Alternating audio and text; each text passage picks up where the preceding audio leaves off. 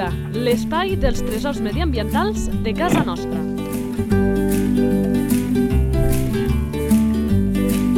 Un espai conduït per Francesc Balanyà. Molt bones a tots i a totes, doncs sí, conduït per un servidor, però sempre molt ben acompanyat d'aquestes persones que ens regalen els seus coneixements per conèixer més a fons la fauna que tenim al nostre territori. I avui qui ocupa aquest barret, qui fa aquesta feina, és en Santiago Palazón, biòleg del Servei de Fauna i Flora de la Generalitat de Catalunya. Santiago, molt bones. Molt bones, bon dia.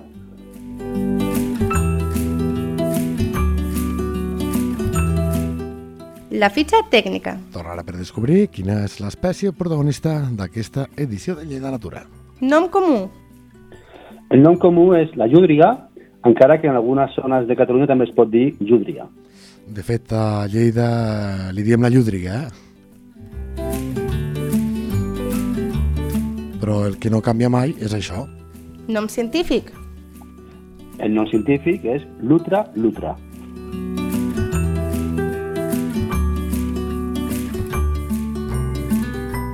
Esperança de vida. Bé, l'esperança de vida de les llúdrigues eh, està entre 5, 7, 8 anys. La, la vida a la natura és una vida molt difícil i molt dura. Hi ha llúdrigues que moren abans o que moren després. En captivitat poden arribar fins als 15 anys de, de, de longevitat. Alimentació. Bé, la llúdriga és un animal carnívor o podríem també que és un animal piscívor, o sigui que s'alimenta de peixos. Principalment la seva dieta està basada en peixos, però també crans de riu, com per exemple el cran vermell, el cran vermell americà, i també eh, pot alimentar-se o pot depredar sobre rèptils, com són les serps d'aigua, i també sobre amfibis, com els gripaus, gripaus que pot trobar a estanys de muntanya. Hàbitat. És un mamífer semiaquàtic. Això significa que és un animal que viu a les masses d'aigua, a rius, a estanys, a llacs, i aquestes masses d'aigua han de tenir una bona cobertura vegetal, principalment que sigui una cobertura d'espècies autòctones i que tinguin una bona disponibilitat de preses potencials. I com a mínim sempre s'havia dit que aquest hàbitat ha de tindre unes aigües saludables. De fet, se li havia penjat aquella etiqueta de bioindicador, recordo a les Terres de Lleida, al Segre mateix, eh, just abans del pas de la ciutat de Lleida, per exemple, doncs allà sempre n'havia hagut, jo he crescut allà, m'ho explicaven els familiars, de petit he anat sempre al bosc de Ribera, la llúdriga deixàvem de tindre-la, i doncs quan tornava, alguns estàvem molt contents perquè pensàvem que això també era un indicatiu de la millora de la qualitat de les aigües. Sí, evidentment, la llúdriga li agrada viure en aigües netes i no contaminades, però principalment la contaminació que més els hi afecta és els metalls pesants i els eh, PCBs. Per què? Perquè els hi afecta la seva reproducció. Per, per tant, quan aquests, els rius han estat netejats de metalls pesants i de PCBs, és quan s'ha recuperat la llúdriga en aquestes aigües. Això no significa que puguin viure en aigües que estiguin contaminades per matèria orgànica o per altres causes.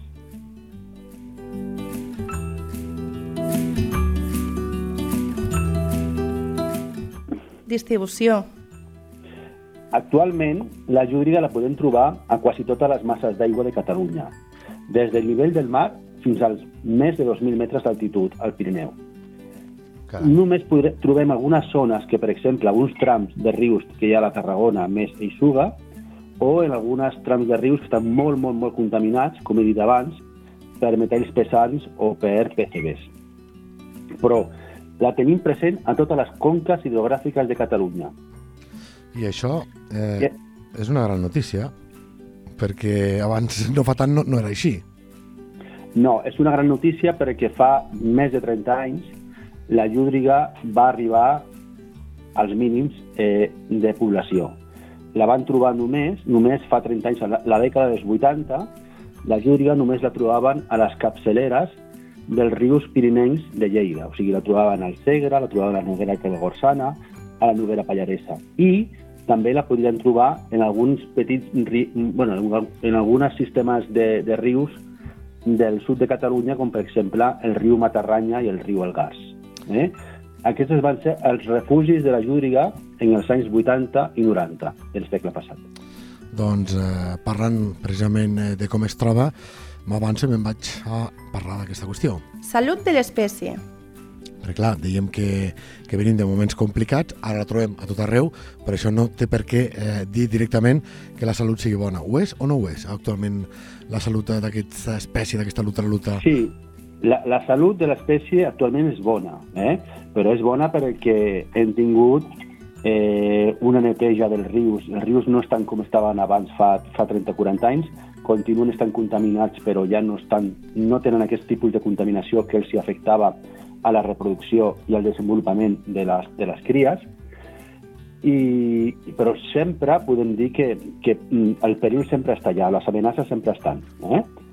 Eh, les llúdrigues eh, bueno, s'han recuperat, i, i les trobem a, tot, a, a quasi tot Catalunya. Això no significa que siguin, que tot Catalunya sigui una bona àrea de reproducció. O sigui, les llúdrigues escolleixen, seleccionen molt bé a les àrees de reproducció per poder, per poder tenir les cries. Ara ja anirem amb aquest punt de reproducció perquè ens l'has posat amb, amb safata. Dir també que aquestes causes de per què se va arribar a tindre aquesta població tan delicada, m'imagino que eren diverses, contaminació, però també havia una de, de força curiosa i és que fins a inicis dels anys 70 doncs, aquesta espècie estava catalogada com alemanya i, i de fet a Espanya fins a això, fins als principis d'aquesta dècada dels 70, la Junta d'Extinció d'Alemanyes pagava per cada animal mort.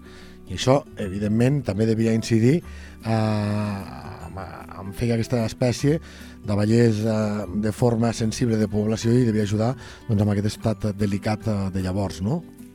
Sí, evidentment, quan va ser considerada una Alemanya, hi havia una persecució directa.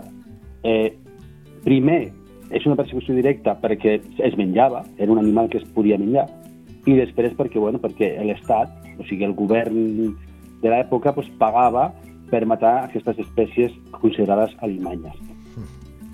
Bé, eh, hi ha una curiositat, mmm, que és que la, la, la, la, la llúdriga va ser considerada peix.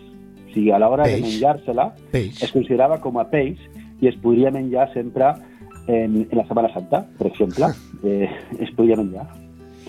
Clar, i llavors a la gent que no agrada el peix, en aquella època en què el cristianisme era, era obligat, doncs devia ser una bona manera d'escaquejar-se i seguir menjant carn, no? Podríem dir-ho així.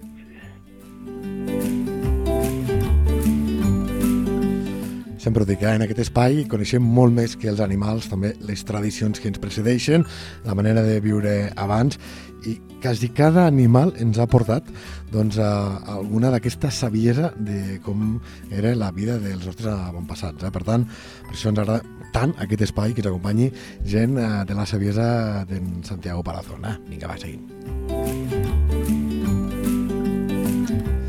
Mira, que acabes parlant de que la llúdriga, la nútria, és especial a l'hora de la... Reproducció. Nútria a qualsevol lloc, explica'ns. Bé, la reproducció... És, les llúdrigues es poden reproduir en qualsevol moment de l'any. Eh, normalment són animals solitaris i quan es troben... I l'època de reproducció, l'època de cel, podríem dir, el mascle i les femelles es troben junts durant uns dies per copular. Eh? La femella pot tenir entre una i tres cries, normalment una o dos. Eh? Aquestes cries les mantenen amb la mare durant mesos, o sigui, 7, 8, 9 mesos o més. Quan ja arriben a la, a la, a la mida d'adultes, ja són tan grans com la mare, és quan s'independitzen i comencen un nou cicle reproductiu. La mare comença una altra reproducció i aquestes cries pues, marxen del territori i intenten tenir un altre territori. Mm? Mm, les zones de reproducció que aprofiten les, les femelles són indrets que tenen una àmplia i una diversa cobertura vegetal. Són indrets que tenen uns refugis per oferir suficients caus de cria, perquè les llúdrigues no tenen només un, només un cau, tenen un cau on donen, donen a llum, però després tenen diferents caus al llarg del, del territori per eh, utilitzar-los amb, amb les seves cries. Per tant, és molt important que aquesta zona de reproducció eh, tingui una bona cobertura vegetal, no estiguin gens contaminades com hem parlat abans, i sobretot que estiguin allunyats de la presència humana perquè necessiten sempre una tranquil·litat. I aquests caus, ara és fàcil que m'equivoqui, eh? pot ser que també els hagin arribat a compartir amb els teixons, amb el Meles Meles? Mm, jo crec no hi ha molts casos, pot ser algun cas, però les llúdrigues aprofiten forats entre els troncs, aprofiten, poden aprofitar caus que estan abandonats, de teixons o de guineus, però sempre molt a prop de, del, del, de la llera del riu. Uh -huh. Mm, no, no, no tenen per què. No tenen per què, molt bé. Jo com la llúdriga m'agrada tirar-me a l'aigua, tirar-me a la piscina, però a vegades no n'hi ha com, com era el cas. Eh?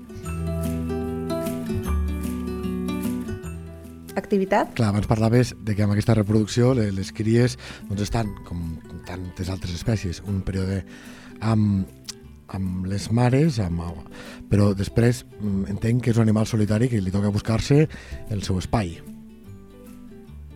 Sí, són animals solitaris, eh? Ells van, no formen grups, sinó que una mica són solitaris, es mouen pel riu, o naden o caminen per les vores de la, a la cerca d'aliment, i són, normalment són crepusculars o nocturns, eh?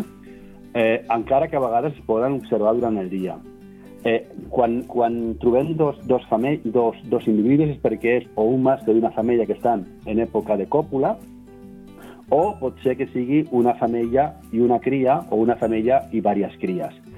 Clar, si la femella és gran i les cries són petites, fàcilment podem identificar-les. Però a vegades passa que les, les cries ja són tan grans com la femella i pensem que hi ha trios o quartets i coses d'aquestes i no, és la femella amb les seves cries.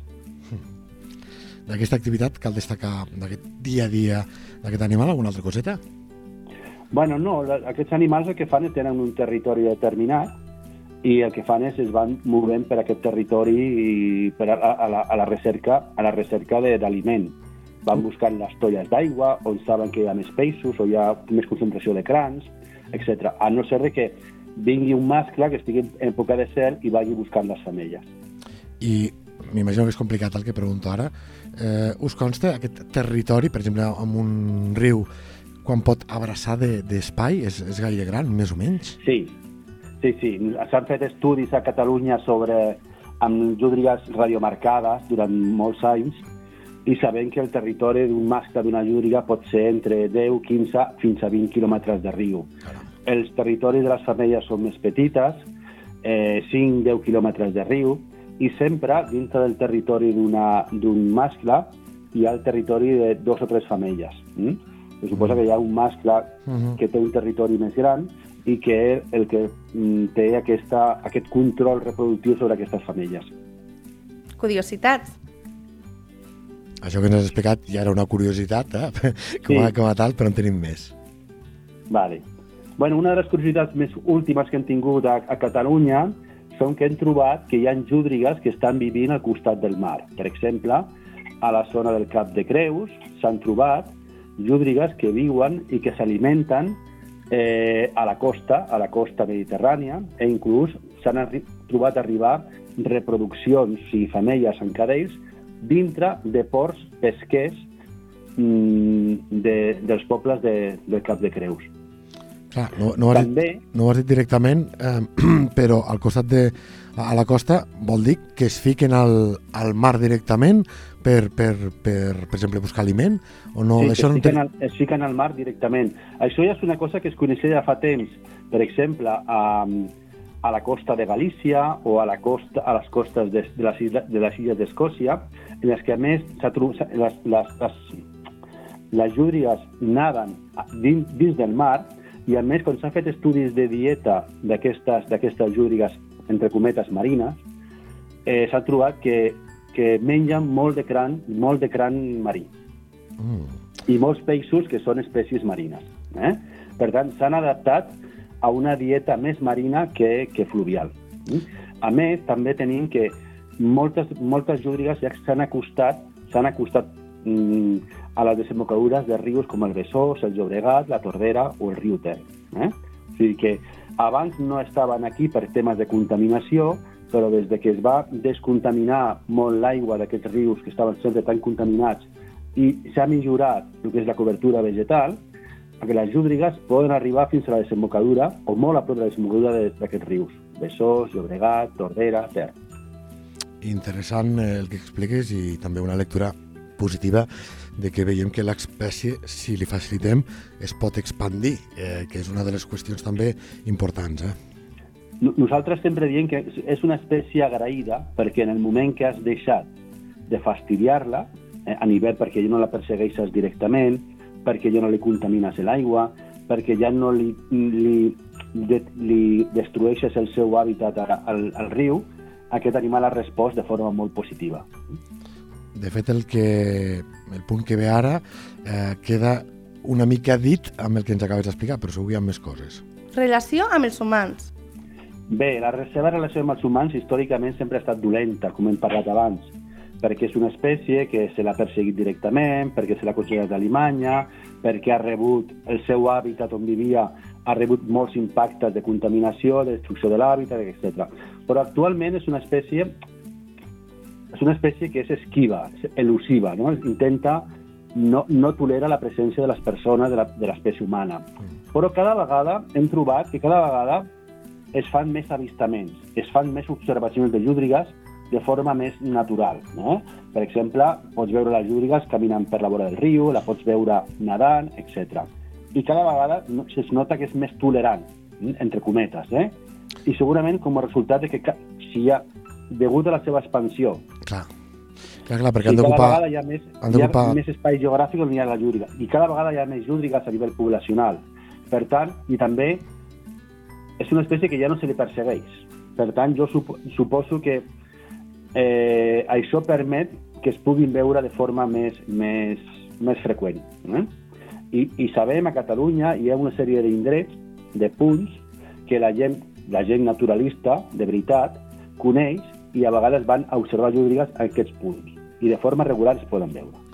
De fet, eh, la meva cunyada em deia no fa massa que al Parc Municipal de la Mitjana, com bé saps, és eh, aquest parc que hi ha just abans de la ciutat, però de fet connecta i toca la ciutat de Lleida, una gran ciutat, doncs amb aquest parc eh, ella me deia, ostres, perquè estava preparant precisament aquest programa, veia l'ordenador, i l'altre dia em vaig veure una al Parc Municipal de la Mitjana. I jo vaig pensar, ostres, amb les quives que són, quina sort que has tingut, no? I, record, i, i recordo eh, que em va sorprendre molt, però a la vegada vaig pensar, ostres, sí que és cert el que tu apuntaves ara, que em dóna la sensació que més persones m'han dit eh, haver fet avistaments, una cosa que abans quasi era impensable o molt, molt rara. Sí que és cert que que n'hi ha més, com a mínim a nivell de percepció. Sí, eh, a veure, el, el Parc de la Mitjana són unes zones mm, bones perquè la quantitat de llúdrigues que passen per aquella zona ha augmentat moltíssim en els últims anys i a més, nosaltres que hem fet molts estudis d'observació de llúdrigues hem vist que si tu mm, fas una, una espera, podríem una espera a primera hora del matí o a última hora de la tarda, que és quan comencen o acaben la seva activitat, és, tens molta oportunitat de poder observar una llúdriga en acció. En, eh? O sigui, mm, allà per les 8, les 9 de la nit, quan és, quan és estiu, o a primera hora del matí, a les 7 del matí, a les 8 del matí, que és quan acaben la seva activitat, és molt més fàcil de veure-les que si, que si vas al riu a veure a les 12 del matí o a la 1 del, a la 1 del migdia. No pot ser. I, i a més eh, de que sigui un animal crepuscular, doncs eh, els que no són gaire que, eh, de matina som les persones i per tant aquesta primera hora de ben segur que amb menys activitat eh, humana al costat d'una gran ciutat també ajuda amb aquest avistament més que a darrera hora que poder les molestem una mica més, eh? no sé, especulo una mica. Vinga, va, seguim ara amb... Comportament. Bé, sobre el comportament ja hem parlat una miqueta abans, perquè són animals que tenen territoris de varis quilòmetres de riu. Els territoris dels mascles són més grans que els de les femelles, són animals territorials perquè el mascle defensa el seu territori davant la presència d'altres mascles adults. Eh, dintre del territori del mascle hi ha sempre diverses femelles amb els seus territoris determinats i a vegades doncs, van passant per aquest territori d'un mascle o d'una femella animals transeunts, o sigui, animals joves, subadults, que estan buscant el seu, eh, a la recerca de nous territoris. No?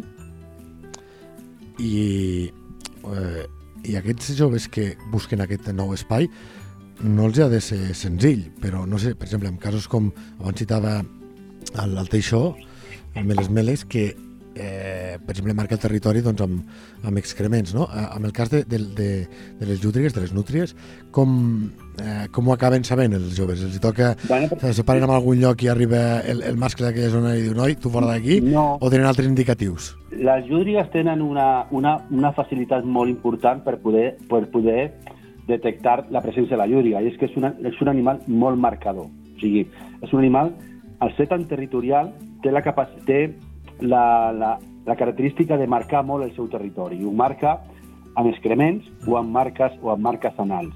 Per tant, quan un jove d'aquests passa per un territori, està, només està olorant, veient i olorant eh, excrements d'altres mascles o d'altres femelles i per tant el que fa és no assentar-se en aquest territori perquè ja sap que pertany a un altre mascle. És, una, és, és la forma que tenen les espècies o les poblacions d'expandir-se. O sigui, els joves, els que no tenen territoris en les zones més bones, podríem dir, són els que se'n van a les zones més perifèriques, que serien hàbitats subòptims. I això és la forma d'expandir la població cap a zones, cap a, per exemple, cap a la desembocadura dels rius.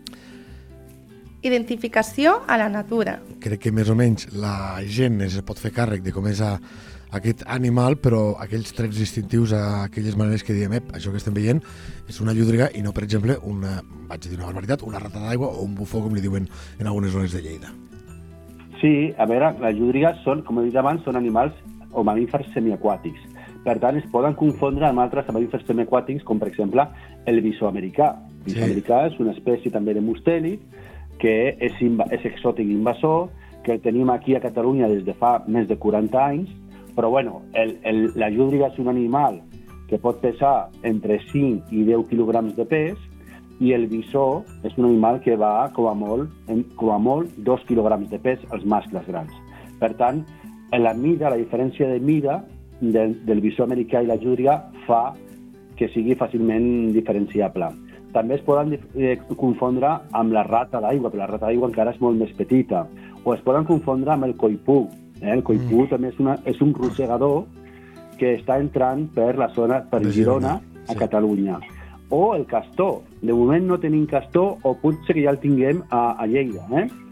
Però el castor també s'ha expandit per tota la conca del riu Ebre i segurament ja el tenim a Catalunya, el que, el que passa és que encara no està detectat. Mm? Però Per el, tant, el, és el, molt important. el, cas, el, el cas del castor, eh, potser si dic una barbaritat ja em corregiràs, eh? però suposo que és d'aquests animals que, que per la seva rutina, per aquelles preses que fa doncs, amb, amb fusta, és relativament senzill detectar fins on ha arribat, o no és tan així.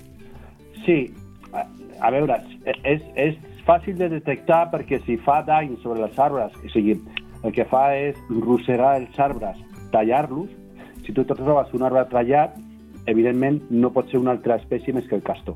Eh? Però de moment nosaltres des del Servei de Fauna i Flora estem col·locant càmeres fotogràfiques a la zona del Segre, del Cinca, per detectar, i de moment no l'hem detectat encara. Però jo crec, jo crec que el tenim. Eh? Mm, ja veurem. És una, és una notícia que en el futur segurament es donarà a Catalunya. I és per què- important I per què, a perdona, l'hora... perdona Sí, que, que, que talli, eh? però per, per què ens arriba el, el, el castor? Per, per què eh, ara tenim aquesta situació de que, com molt bé apuntes, probablement anirà baixant eh, riu avall i l'acabarem Bueno, tenint? el castor, el castor es, va, es va reintroduir de forma il·legal, podríem dir, a l'any 2003 a una zona de Navarra i a partir d'aquesta zona de Navarra s'ha expandit, va arribar a l'Ebre i va tirar Ebre cap amunt i Ebre cap a baix i va, va entrar per molts afluents del riu Ebre. I, i el tenim al riu Cinca aigües amunt i el tenim al riu Ebre mm, per sobre dels embassaments de Mequinensa i Ribarroja. Eh? Per tant, és molt lògic que el castor estigui també donant voltes per, per Catalunya, podríem dir.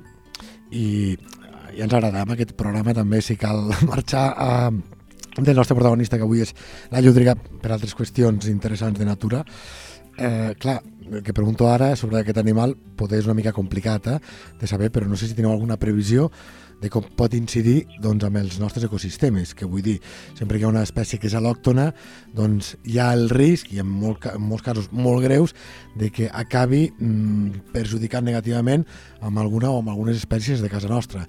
Això pot passar? Teniu, us, us preocupa en aquest sentit? Bé, primer de tot, el castor no és una espècie al·lòctona, és una espècie que s'ha reintroduït de forma il·legal, eh?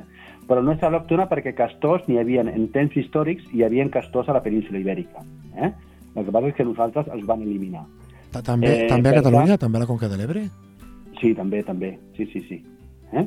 El que passa és que bueno, el castor té una característica que és que menja, menja eh, eh, fulles i branques tendres que hi han a la part alta dels arbres i per tant per que sí amb, aquest, amb, aquesta, amb aquesta aliment el que fa és tallar els arbres i bueno, els arbres que pot tallar de forma natural no és problema, el problema seria a nivell de danys que pot provocar en plantacions de pollancres, etc etc. Però per quatre arbres que talli dintre del bosc natural, del bosc de ribera, cap problema. Eh, fa més beneficis a nivell natural que perjudicis.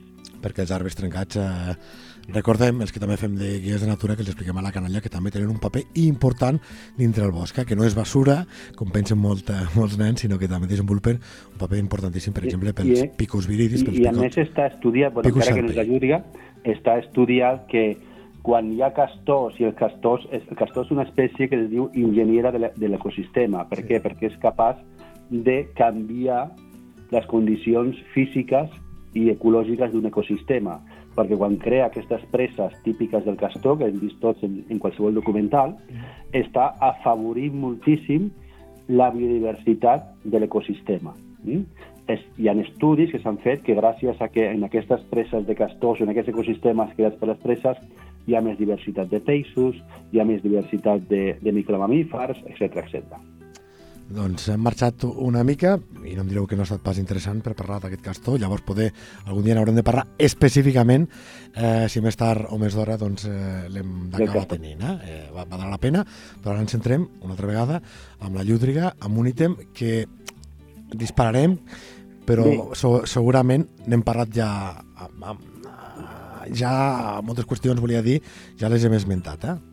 Només, només ah. era parlar, som des, desviat del tema, sí eh, la, la mida, el color del pelatge, la forma del cos, la forma de nadar que té la llúdriga, eh, permet identificar-la de la resta d'espècies que poden ser confoses amb ella. Eh? Eh, al final, mm, si tenim una mica d'experiència de veure llúdrigues i altres espècies al, al riu, s'identifiquen perfectament. Doncs ara sí, ja queda dit, queda clarificat i anem a parlar d'aquest ítem que, insistim, ja n'hem anat apuntant qüestions, però no sé si n'hi ha alguna que no haguem abordat. Problemàtiques. Bé, les problemàtiques de la, de la llúdriga és molt poca. O sigui, l'única problemàtica a nivell social o a nivell econòmic que pot causar la llúdriga és amb els pescadors esportius, de canya, podríem dir. Eh? O sigui, eh, hi ha una competència de la llúdriga perquè menja peixos que són els peixos que pesquen els pescadors. Evidentment, això és un tema molt petit i, molt i que crec que no ha de tenir cap tipus de, de, de repercussió. Eh? Però, a part d'això, la llúdriga és una espècie que depreda espècies invasores, per tant, intent controla alguna espècie, alguna població d'espècie invasora, com crans de riu Ara o altres peixos, o peixos invasors, perquè heu de tenir en compte que quasi la meitat dels peixos que hi ha a Catalunya són invasors.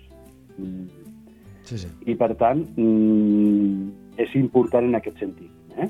Més que problemàtiques, la llúdriga és, una, és un aliat nostre contra eh, aquest tipus d'espècies. De, que n'hem parlat també alguna altra vegada, que han fet molt mal a les espècies autòctones. Anem ara, canviem radicalment de qüestió, però repescarem una mica el que ens comentava ara el Santiago. Ara.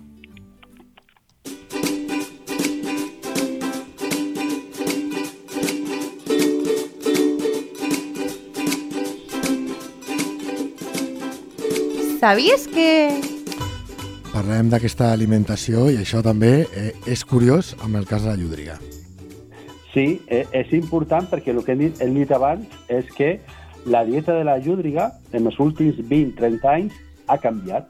Ha canviat a Catalunya i a molts indrets de la península ibèrica, perquè ha passat de menjar espècies autòctones de peixos a a basar la seva alimentació en espècies al·lòctones de peixos. És com dit abans, més de la meitat o quasi la meitat d'espècies de peixos que habiten als nostres rius són espècies exòtiques, al·lòctones. Pues aquestes, aquests peixos són els que està menjant molt més la llúdriga que, que, la, que la resta de peixos autòctons. Això ha beneficiat, o sigui, la presència d'aquests peixos o d'altres espècies eh, eh, al·lòctones, com per exemple el cram mm, roig Cram americà, que ha beneficiat molt a la llúdriga, però no només a la llúdriga, sinó a altres espècies depredadores que viuen al riu. No? Per exemple, el bernat pescaire, mm. Mm. que també és un animal que menja molta quantitat d'espècies al·lòctones. i que això també és un punt fort de- d'aquest mamífer perquè li permet doncs, adaptar-se a les noves circumstàncies, com el que ens explicaves abans, el fet que estigui a la costa també ha adaptat allà el seu menú, perquè els peixos eh, d'aigua dolça són diferents que els eh, d'aigua salada, igual que amb els crustacis. Eh? Per tant, Bé. és un punt fort que té. És una cosa, nosaltres diem que la llúdriga és un, és un especialista en l'hàbitat perquè només pot viure a les zones, a les, a les zones aquàtiques fluvials eh, de rius o, per exemple, d'estanys, però també a la costa, la costa marina, però és un animal que s'adapta mm, fàcilment a, a, a, a, a, a la dieta, o sigui, menja aquella dieta que té disponible mm? dintre de certes límits, eh? o sigui, peixos, Mhm. crans, rèptils o amfibis.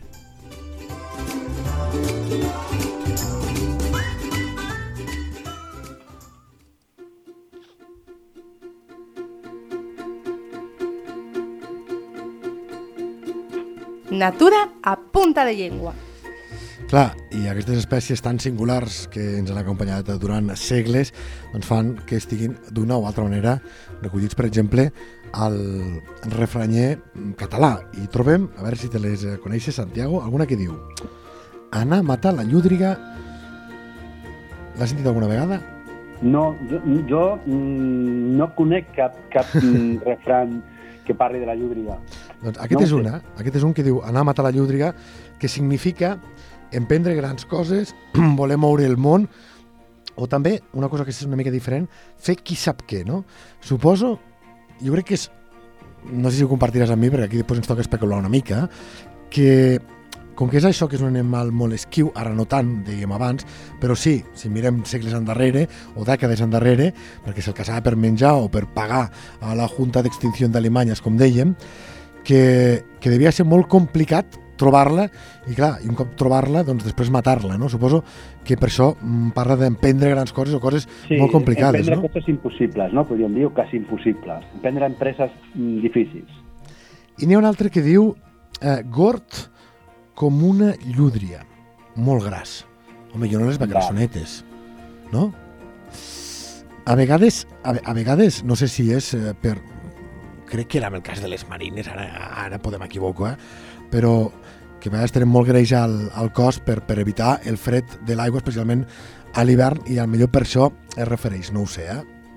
Bueno, les llúdrigues, les llúdrigues tenen una, una capa de greix que, evidentment, les aïlla de, del, de la temperatura més freda de l'aigua, però també tenen una, una, una, un pèl, un pelatge que és, que mm, és hidròfob, en el sentit de que fa que no es mulli el pelatge Mm. per dintre, Mhm. es, mu- es mulla el pelatge per fora, però per dintre no, i això permet que la llúdriga no perdi aquest, la, temperatura, la temperatura interna. I n'hi ha una que amb aquesta coincidirem que sí que és encertada, que no cal buscar-li els tres pous als gats, eh, al gat, perquè diu buscar la llúdriga, que vol dir eh, cercar una cosa molt difícil de trobar, eh, pel que dèiem abans. Buscar la llúdriga. Veus? És, és com el primer refran que has, que has, que has dit. Exactament. Sigui, és, coses amb llúdriga són coses difícils. I ja acabem, jo et volia preguntar perquè les llúdrigues marines, no, han fet alguna referència, hem vist que és un mamífer que sorprèn a moltes qüestions. No és el que tenim aquí, eh? que ningú es confongui. Però els que ens agraden els documentals eh, de natura hem vist allò que, per exemple, per, crec que són ostres, per, per obrir-les, agafen una pedra i comencen a, a matxacar-la. Crec que també quan dormen s'agafen una al costat de l'altra per, perquè les marees no, no les separin i qüestions d'aquestes que han fet que amb alguns ens faci pensar allò de que, oh caram, quins animals més intel·ligents, perquè quan veiem animals que utilitzen eines, i amb els mamífers no és massa habitual, amb els, amb els eh, primats sí, però fora d'ells no sé si gaire.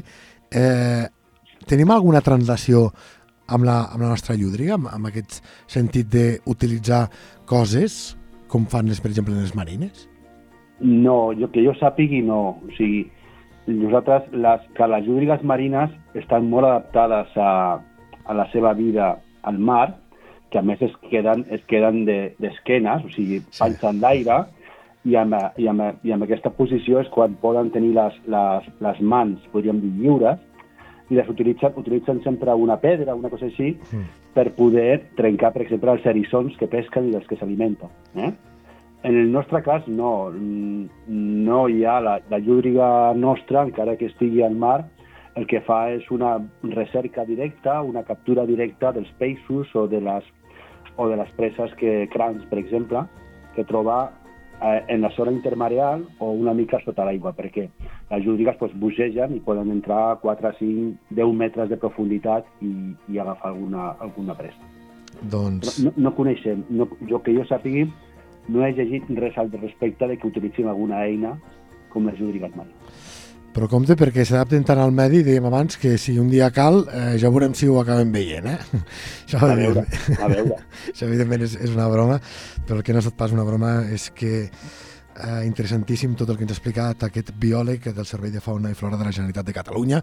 Tot un luxe conèixer les nostres espècies amb gent que s'explica i en sap tant. Per tant, Santiago Palazón, amb el cor et diem que moltes, però moltes gràcies.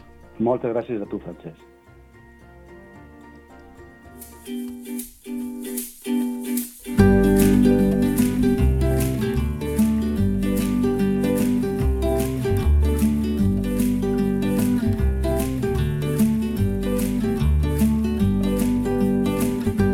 La teva entitat vol explicar un tresor de casa nostra? Un animal, una planta o un indret? Si és així, envia un correu a lleida24 arroba lleida24.cat. Lleida Natura, l'espai dels tresors mediambientals de casa nostra. Un espai conduït per Francesc Balanyà.